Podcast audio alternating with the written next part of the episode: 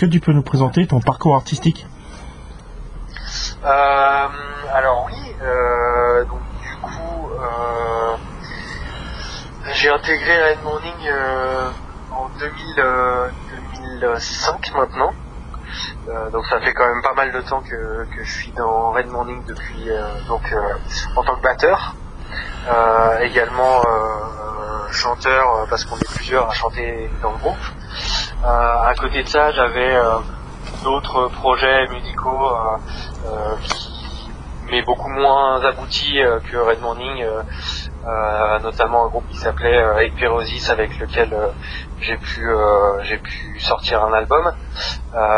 voilà. Et sinon, en termes de formation musicale, euh, euh, je viens d'un, j'ai fait une petite école en gros de, de, musique de mon village euh, où j'ai où j'ai eu un prof de batterie vraiment super qui m'a donné la passion de la batterie. donc voilà un petit, peu, mon historique musical, sachant que il y a une grosse part de, Red Morning dans tout ça.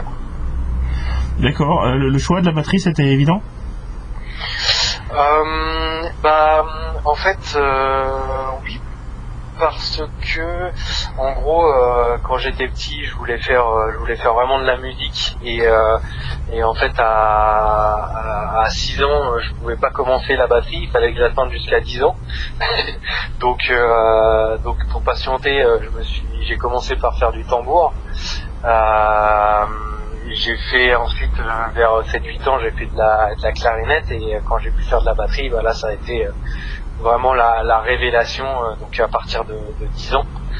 Euh, surtout que c'était le moment où j'ai commencé à découvrir des groupes comme comme Metallica, Pantera, même Symphonix via mes frères en fait qui sont plus âgés et qui écoutaient ça donc euh, il y a vraiment eu euh, un déclic euh, à la fois pour la batterie et pour pour le, métal. et voilà. Et depuis, c'est vrai que j'ai pu j'ai pu apprendre aussi à faire de la guitare, à chanter, etc. Mais c'est vrai que la base de tout ça, c'était vraiment la batterie qui m'a donné l'amour de la musique. D'accord. Tu pourrais nous faire un tour rapide de ton kit? Pardon, j'ai pas entendu. Tu pourrais nous faire un tour rapide de ton kit? Ouais. Euh, bon, c'est assez euh, assez classique. Euh, donc j'ai au niveau des tomes, je suis en 12, 14, 16. donc j'ai une 12, 14, 16 au niveau des tomes et, et 22 au niveau de la caisse.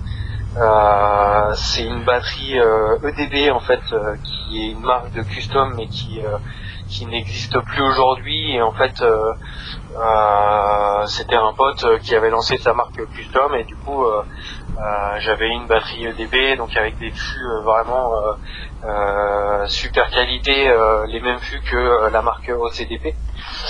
Donc voilà, et après au niveau des cymbales, bah, j'ai Crash, c'est un petit peu un mélange de, de Mine, de Sapian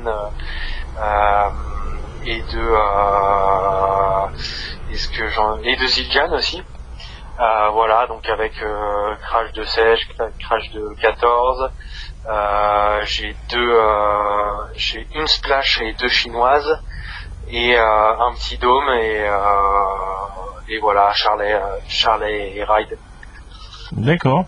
le, phénomène que certains musiciens d'avoir une espèce de kit absolument monstrueux autour d'eux, c'est un truc qui que, qui t'intéresse ou pas du tout?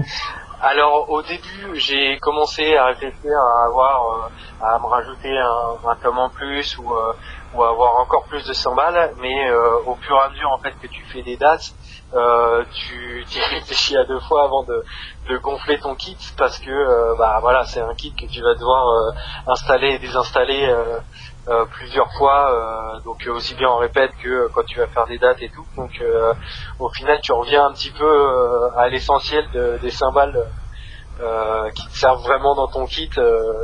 alors que quand tu es plus jeune et que tu as ta batterie chez toi qui bouge pas, là voilà, tu te fais plaisir à acheter trois splashes différentes, rajouter des tomes et tout, mais voilà.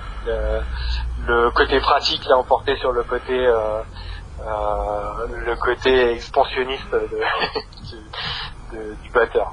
D'accord, donc tu t'attends d'avoir 4 Audi à ta disposition pour augmenter la taille de ton kit voilà, j'attends cette opportunité-là et après je, je reverrai la chose. Tu te lâches, ok. Euh, parlons du, du, de l'actualité enfin, relativement récente du groupe à travers deux événements. Euh, bien sûr, d'abord le concert Wellfest le 17 euh, juin dernier sur la L-Stage. Comment on vit ça de l'intérieur? Euh, bah Déjà, c'était en fait c'était une date qui avait qui avait, qui avait été euh, prévu en 2020. Donc on devait jouer sur le FS 2020. Euh, donc en gros, on avait cette espèce de frustration d'attendre à chaque fois, à chaque année, de voir que le FS était repoussé pour au final jouer. Donc c'était vraiment, on l'attendait depuis longtemps quoi. Euh, et après, il y avait des conditions qui étaient vraiment extrêmes parce que c'était la canicule, etc. Même si on jouait à, à, à 19h, il faisait vraiment euh, extrêmement chaud euh, sur scène. donc c'était des conditions assez particulières, mais c'était c'était un kiff en fait de jouer sur le Hellfest, d'être associé, même si c'est une petite scène du Hellfest, en fait d'être associé à ce gros festival là, d'être dans la programmation euh, enfin, tu vois, avec le fait d'être sur l'appli, euh, l'appli et le test, de voir notre nom Red Morning, on était, on était très contents, quoi. Donc, euh, et après, euh, on a eu vachement de, de, bons retours par rapport à notre, à notre concert. des gens qui, qui passaient devant la scène et en fait qui étaient, qui étaient, qui levaient la tête parce qu'ils voyaient un harmonica qui jouait ou la style qui jouait et du coup, voilà, c'est toujours c'est toujours très cool euh, de, faire découvrir notre musique euh, et surtout sur un festival comme ça. Vous avez pu rester un peu avant après ou vous avez dû vite repartir? Non, non, on a fait, euh, on a fait les trois jours, donc on avait l'accès à, l'espace VIP et en fait on avait également des interviews qui étaient prévues le lendemain, le lendemain de notre concert avec avec avec la presse. Donc donc ça nous a permis, même si c'était un peu en amont de la sortie de l'album qui, qui était en octobre, euh, voilà, ça nous a permis un peu euh, déjà de parler de l'album et, euh, et, euh, et, on venait de sortir aussi le premier clip de Coming Wing, donc ça, ça nous a permis de, de marquer un peu le coup au niveau actu, quoi. D'accord. Et toujours dans le même sur les dates, plus récemment vous avez fait le aussi Metal Fest? Ouais, tout à fait. Ouais. Là aussi, bon souvenir? On a fait du coup le, le Cave Fest en juillet, mhm. euh, Metal Fest, euh, et des, des, festivals qui sont au final euh, euh des, qui ont été des très bonnes expériences déjà parce que les festivals, euh, euh, enfin, il faut savoir que en France il n'y a pas que le Hellfest en termes de festival et, et même ces petits festivals là comme le Cave Fest, le Rock Metal Camp aussi qu'on a pu faire avant le Hellfest euh, et le Mency, on a vraiment des, des festivals qui sont organisés de, manière très professionnelle. Euh, et du coup avec euh, où il y a eu du monde qui est venu euh, et où on a eu un super accueil, des super retours des gens et qui nous ont qui nous a donné envie et qui a confirmé le fait que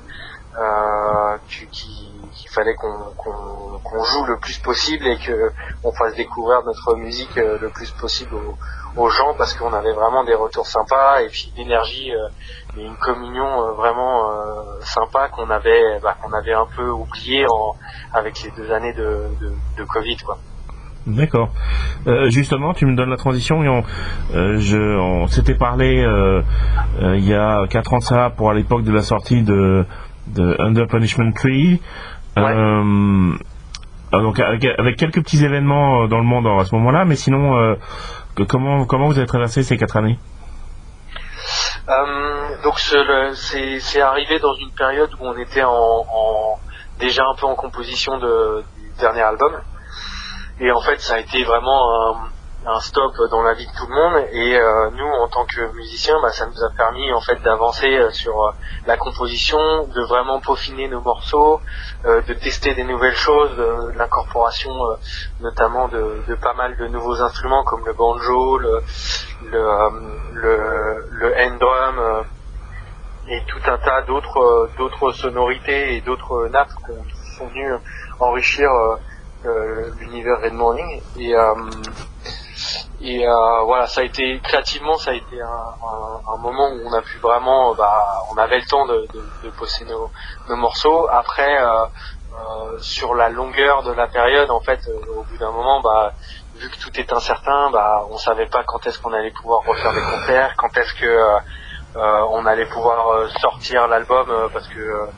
en période Covid, sortir un album et pas faire de concert derrière, c'était un peu compliqué, quoi. Donc il y avait tout ce côté incertain qui était qui était pas, surtout pour le monde du, du, du, spectacle, qui était pas qui était pas facile.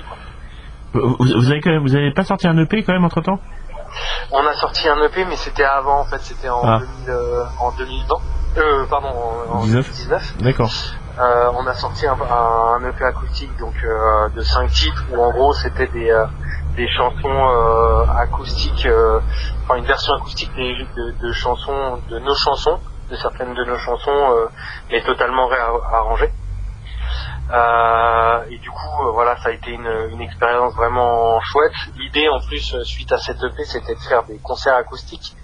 Donc, on en avait certains qui étaient planifiés, notamment en mars 2020.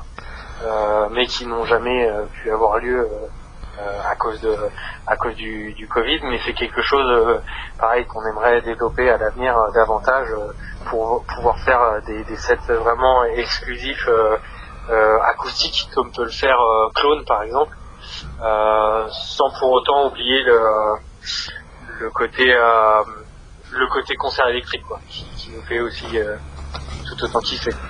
Euh, c'est sans doute difficile à dire, mais je pose quand même la question. Est-ce que tu penses que d'une façon ou d'une autre, euh, Flowers and Feathers aurait sonné très différemment s'il n'y avait pas eu cette crise de deux ans euh, Il aurait peut-être pas été aussi aussi riche et abouti en, en arrangement. Et c'est vrai qu'il y a quelques quelques compos qui ont été euh, composés à ce moment-là, notamment The Coming Wind, qui sont assez différentes, une compo assez différente de, de ce qu'on a pu faire jusqu'à présent mais sinon il y avait pas mal bosse pas mal le compo euh, en répète. Donc il y avait aussi euh, la, la, nécessité de de pouvoir jouer ces morceaux tous ensemble au, final. Donc on pouvait pas juste faire un album à distance en s'échangeant des fichiers. Par contre on a pu avancer pas mal sur tout ce qui est arrangement et le travail sur les voix aussi etc mais donc vous avez, vous avez quand même réussi à maintenir une, euh, de, de pouvoir vous, vous retrouver physiquement les uns les autres euh, hors période dure confinement. Euh, vous avez toujours réussi à maintenir ça Vous habitez tous les uns à côté des autres? Non, non, on a vraiment, on a vraiment respecté bah, au moment du confinement le, mhm. confinement. Donc à ce moment-là, on travaillait à distance. Et c'est une fois qu'on a pu sortir, en fait, on a, on a, on a bossé les, les chansons en répétition tous ensemble. D'accord. Euh, on avait pu tester chez nous. Après, on l'a, on a essayé de l'essayer en, en, live, quoi. Enfin, de le tester en live. Est-ce que ça veut dire que vous avez, ou, et comme d'habitude, peut-être, je sais pas, euh, beaucoup écrit puis après beaucoup jeté, ou comment ça se passe au sein du groupe? Bah, on, on, teste différentes choses. Donc euh, là, pour cet album-là, on avait, euh, on avait une chanson en plus euh, au final qui n'a pas fini sur sur l'album. et parce que pas suffisamment abouti et que euh, il y avait déjà suffisamment de, de musique, euh, enfin de, de, de, temps de, de musique, donc euh, on a préféré pas le laisser sur l'album, mais, mais on teste des choses.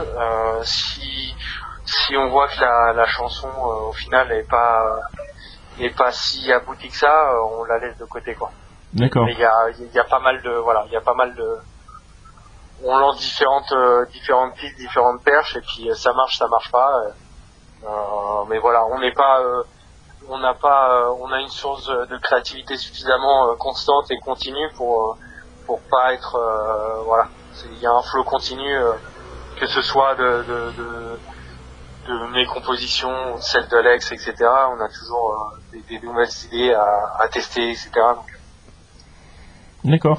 Euh, avec le recul, comme tu disais, tu as plus de 15 ans, enfin 17 ans maintenant de présence dans le groupe. Est-ce que vous avez fait, pu, pu faire évoluer ou, ou, beaucoup fait évoluer votre façon de travailler entre les débuts et maintenant? Ah, euh, Par l'expérience, la scène, l'expérience de studio, enfin tout ça bah, Forcément, euh, on s'est amélioré en tant que musicien. Euh, après, en 15 ans, en fait, en 2000 en 2005, on a, il n'y avait pas les outils qu'on a aujourd'hui pour, euh, bah, pour faire de la musique, pour euh, pour faire de, de, de l'enregistrement chez soi, etc. Maintenant, c'est beaucoup plus facile. Avant, c'était euh, c'était beaucoup plus compliqué, quoi, de faire une batterie, etc. De d'enregistrer sa, sa guitare soi-même.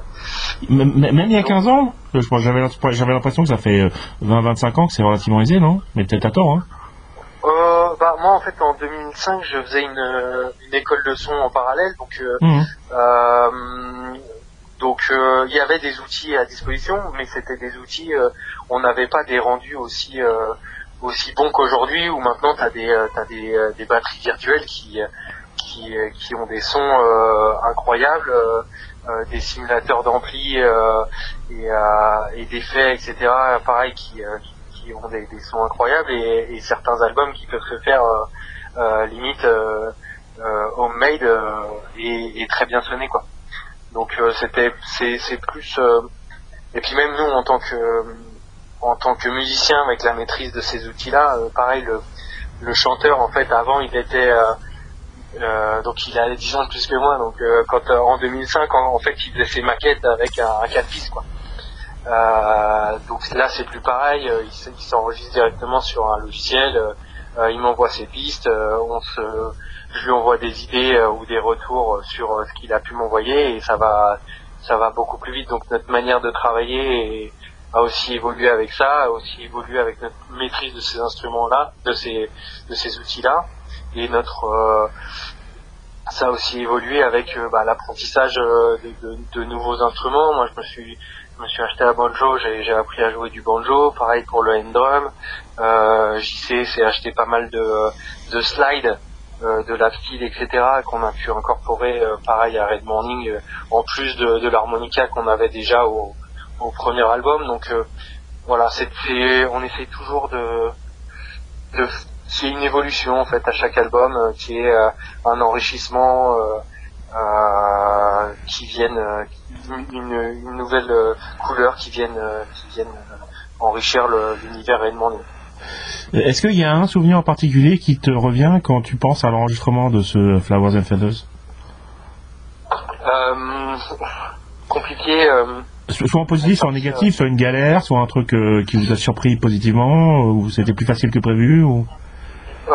Euh, non, parce que après moi j'étais là vraiment dans tout le processus de de, de, l'enregistrement de l'album. Euh, donc c'était, euh, j'étais un peu le nez dans le guidon euh, tout le temps et et c'était c'était compliqué de prendre du recul et en fait vraiment à la fin de l'album j'en avais j'en avais marre d'entendre les chansons et et, voilà c'était vraiment assez c'était un, marathon mais après j'ai eu un bon souvenir des, prises batterie justement qui se sont très bien passées où bah, justement on a pu voir euh, euh, on a pu voir euh, qu'on pouvait aboutir à un son de batterie vraiment brut, naturel, tout en étant puissant. Donc on était relativement content des, des, des, prises batterie.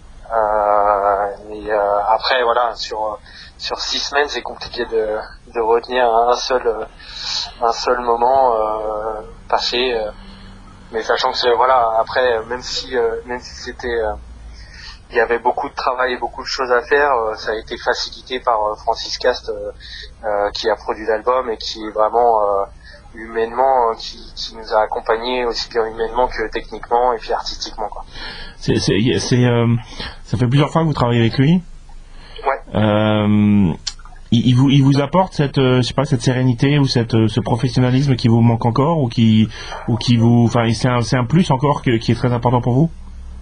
Oui, oui, tout à fait. Bah, il est, il est vraiment, euh, il est vraiment là depuis le, premier album. C'est lui qui a, fait nos cinq albums et même le P acoustique. Et en fait, il est vraiment, c'est l'artisan de notre son. Il a réussi à évoluer avec nous, à nous faire évoluer aussi, à nous faire grandir, à nous à nous pousser un peu euh, dans nos derniers retranchements.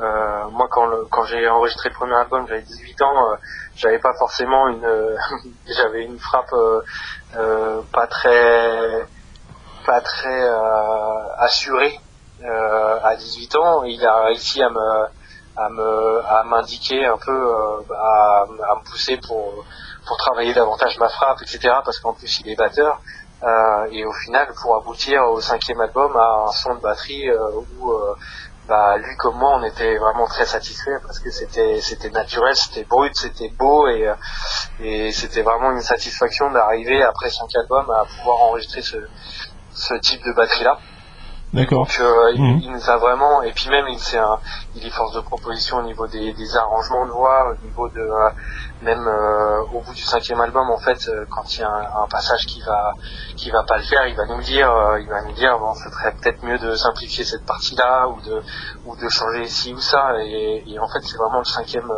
cinquième membre du groupe qui qui va donner avoir ce regard extérieur qui va nous qui va nous permettre de vraiment parfaire euh, ce qu'on a pu euh, ce qu'on a pu amener euh, en studio. D'accord. Et juste pour terminer sur la partie studio, pour tes parties de batterie, tu arrives quand même à, enfin ce qui apparaît sur l'album, ça d'avoir des des séquences assez longues ou des titres complets faits en, un coup, ou ou vous êtes quand même obligé de passer par un espèce de collage pour bah, telle partie sur de, première prise, telle partie de deuxième prise et telle partie de troisième prise? Euh, oui, on fonctionne. En fait, euh, la manière dont on a fonctionné sur cet album-là, c'est vraiment, euh, je jouais l'album d'une traite, pardon, le, titre, d'une traite, et ensuite, je, donc je jouais 4-5 fois, et après, sur les 4-5 fois, on prenait un petit peu les meilleures parties de, de, chaque de chaque prise. Mais l'idée, c'était vraiment de garder une énergie globale du morceau. Mmh. Quitte, à, quitte à ce qu'il y ait des imperfections, etc. Euh, mais garder l'énergie globale et, euh, et ensuite euh, voir un petit peu les meilleures parties de, de chaque prise. Alors que quand j'ai fait le, au, premier album, c'était plus comme tu disais, je faisais une partie, enfin je faisais partie par partie les morceaux quoi, parce que bah, manque d'expérience, manque de de, de, de, continuité dans ma frappe, etc. Et là, on a vraiment pu faire des, des one shots et puis après aller, aller piocher dans les dans les one shots pour prendre les, le, le, meilleur de chaque de chaque prise. Quoi. Donc c'est ça qui était vraiment intéressant aussi bien pour lui que pour moi.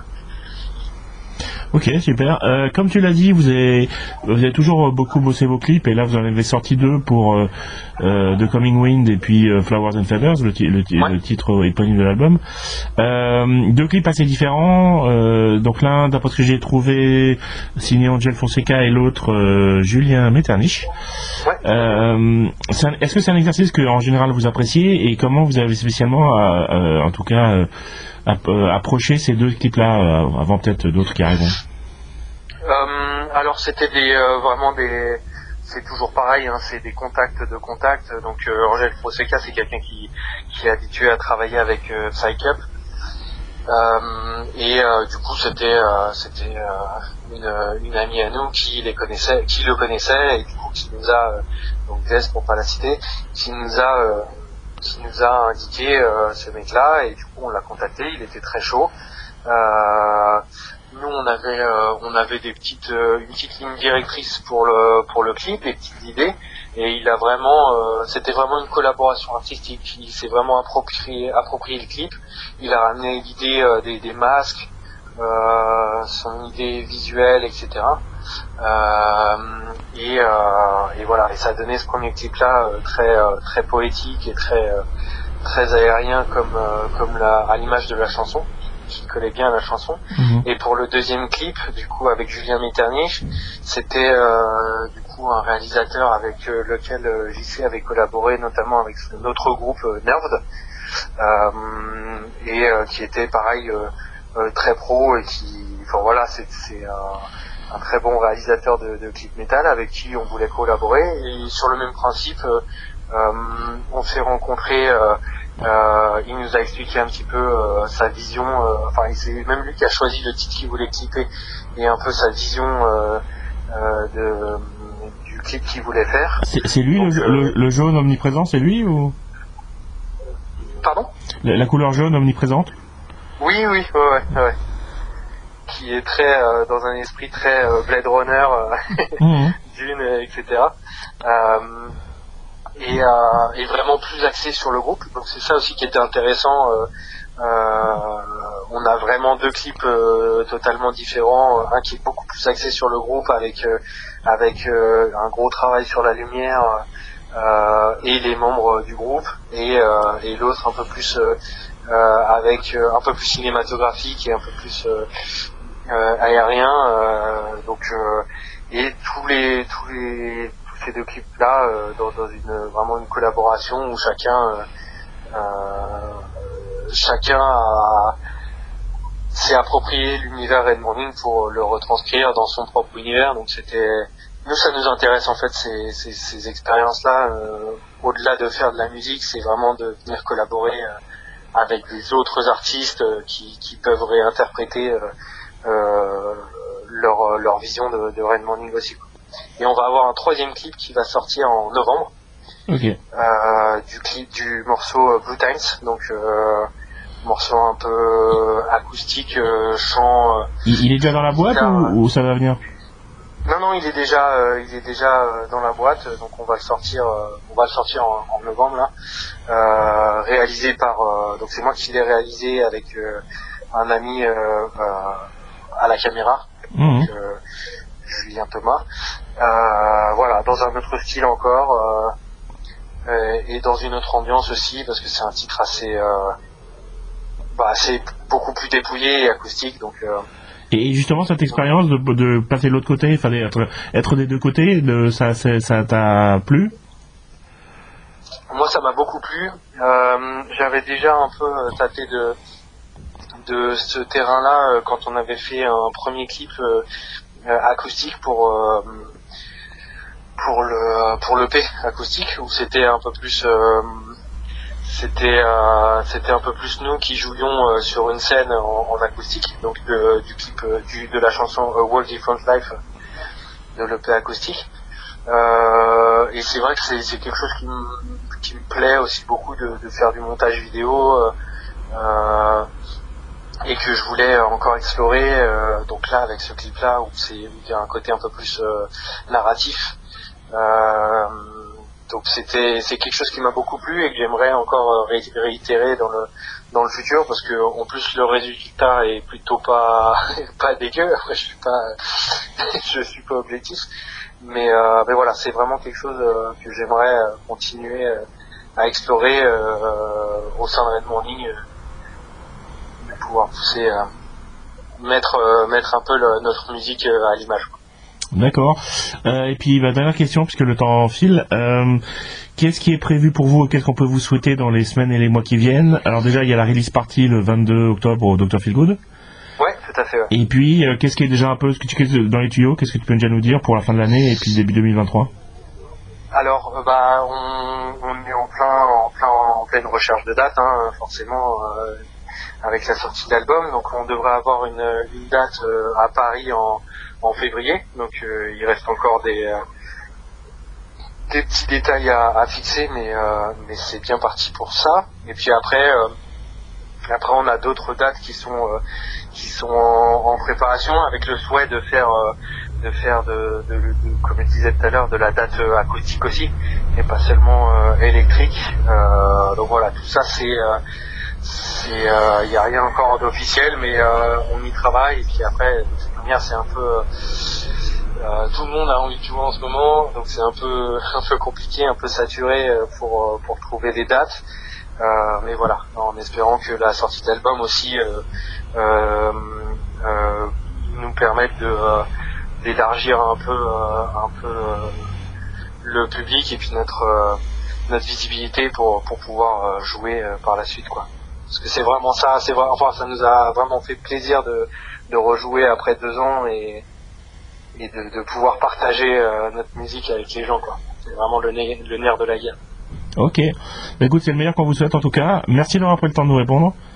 Merci à toi. Et puis, bah, tout nouveau pour la suite et puis euh, à très bientôt. À bientôt.